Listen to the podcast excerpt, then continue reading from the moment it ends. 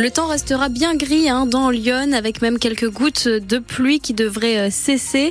Et puis pour les températures, entre 9 et 11 degrés attendus euh, cet après-midi. Thierry Boulon pour l'info. Bonjour Thierry. Bonjour. L'avenir professionnel des 160 salariés d'Isidis dans Lyon est plus que compromis. Les entrepôts du groupe Casino basé à Auxerre ne seront pas repris ni par Auchan ni par Intermarché, au contraire des supermarchés. La plateforme logistique vient même d'être mise en location à travers une annonce postée sur Internet. Le tribunal de commerce de Paris se prononcera sur le plan de sauvegarde du géant de la grande distribution le 12 février. Et en attendant, c'est la grande inconnue pour les salariés, Julien Penaud. Katia, Nathalie et Jocelyne viennent de passer le portique de sortie. Les trois collègues préparatrices de commandes sur palette ont fait toute leur carrière ici et se voyaient la terminer tranquillement chez Casino. Mais depuis l'annonce d'une restructuration, elles sont dans l'inconnu. Pas savoir euh, à quelle sauce on va être mangé, euh, c'est un peu perturbant. Quoi. On est au courant de rien. J'avais encore deux ans à faire, donc du coup, ben, je vais attendre. Moi j'ai encore 5 ans. Hein. Moreau Nathalie, 55 ans, euh, préparation crèmerie. À l'âge qu'on a, oui, c'est pas facile. Difficile de se projeter, surtout quand aucune date de fermeture n'a fuité.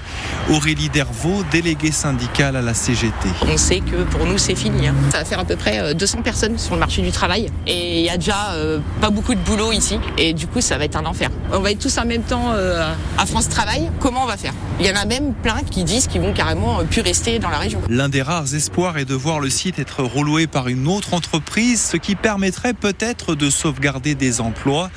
Les plus de 25 000 mètres carrés d'entrepôts sont d'ailleurs en location sur un site en ligne spécialisé. Le reportage France Bleu au cerf de Julien Penaud. La mort d'un jeune homme de 21 ans hier soir en puisée certainement due à une intoxication au monoxyde de carbone. Il travaillait à la rénovation d'un logement avec un groupe électrogène, les fenêtres fermées. Son patron inquiet de ne pas avoir de ses nouvelles alors qu'il était 21h a appelé les pompiers. Les secours ont découvert le jeune homme inanimé.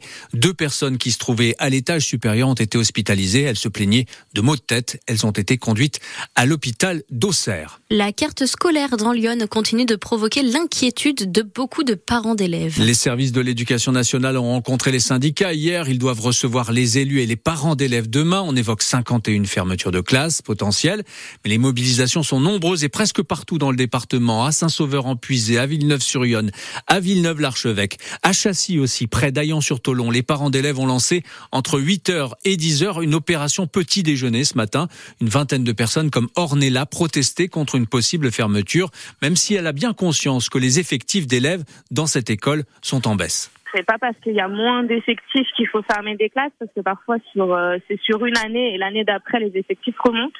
Euh, sachant que du coup les, les, les écoles ont quand même un, enfin les gens quand ils achètent dans le coin ils cherchent quand même un, un confort au niveau des écoles. Ils ont besoin d'être rassurés et de savoir qu'il y a il y a des, des, des, des classes qui sont euh, qui peuvent accueillir euh, comme il faut leurs enfants. Donc moi en plus je travaille dans l'immobilier, donc du coup pour le coup je sais de quoi je parle.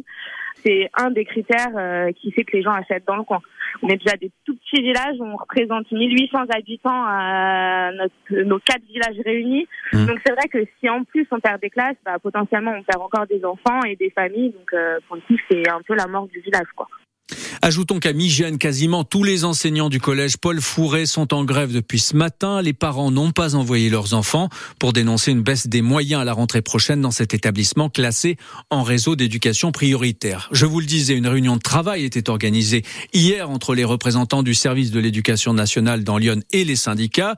L'administration n'en a pas dévoilé la teneur, mais les organisations syndicales ont confirmé le chiffre élevé des suppressions de classes envisagées pour la rentrée Delphine Martin. Sur le document de travail distribué aux syndicats, il y a bien toujours 51 hypothèses de retrait, 51 écoles dans lesquelles la fermeture d'une classe est envisagée. Il y a 29 postes à supprimer cette année dans le département pour une dizaine d'ouvertures de classes, mais pour ouvrir une classe, il faut en fermer une ailleurs, glisse une représentante syndicale qui estime qu'on se dirige donc vers 39 fermetures.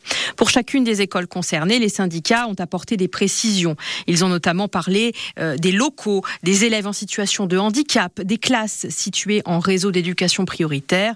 Les représentants de l'éducation nationale dans le département ont pris des notes sans rien laisser paraître. Demain, ils recevront plusieurs délégations d'élus et de parents d'élèves. Les arbitrages finaux seront rendus jeudi. Arbitrage non définitif puisqu'il peut y avoir des petites modifications de dernière minute juste avant la rentrée. Précision de Delphine Martin pour France Bleu au Cerf. Encore une intrusion cette nuit dans le collège des Champs-Plaisants à Sens.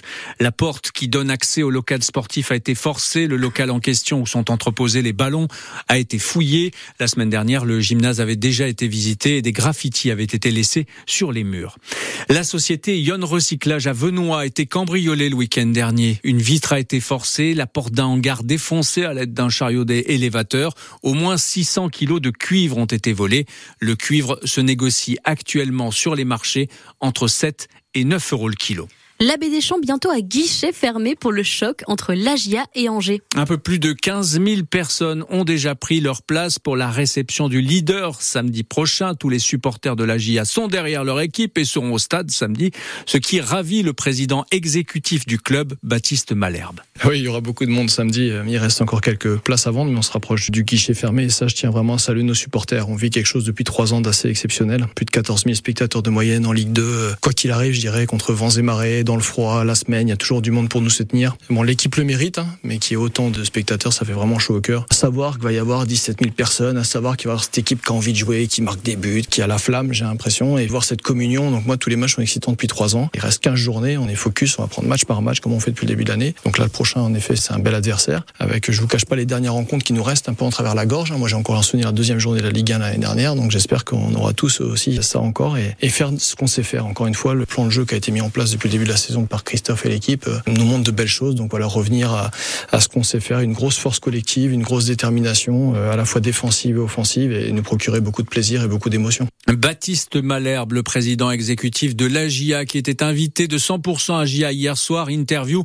que vous pouvez réécouter sur le site de votre radio. Et puis, sachez que si vous arrivez trop tard pour euh, avoir votre billet hein, pour le match à la Baie des Champs, il sera toujours possible de l'écouter à la radio grâce aux commentaires avisés de Nicolas Fillon et de Lucien Denis. Le match a lieu samedi après-midi. Le coup d'envoi sera à 15h.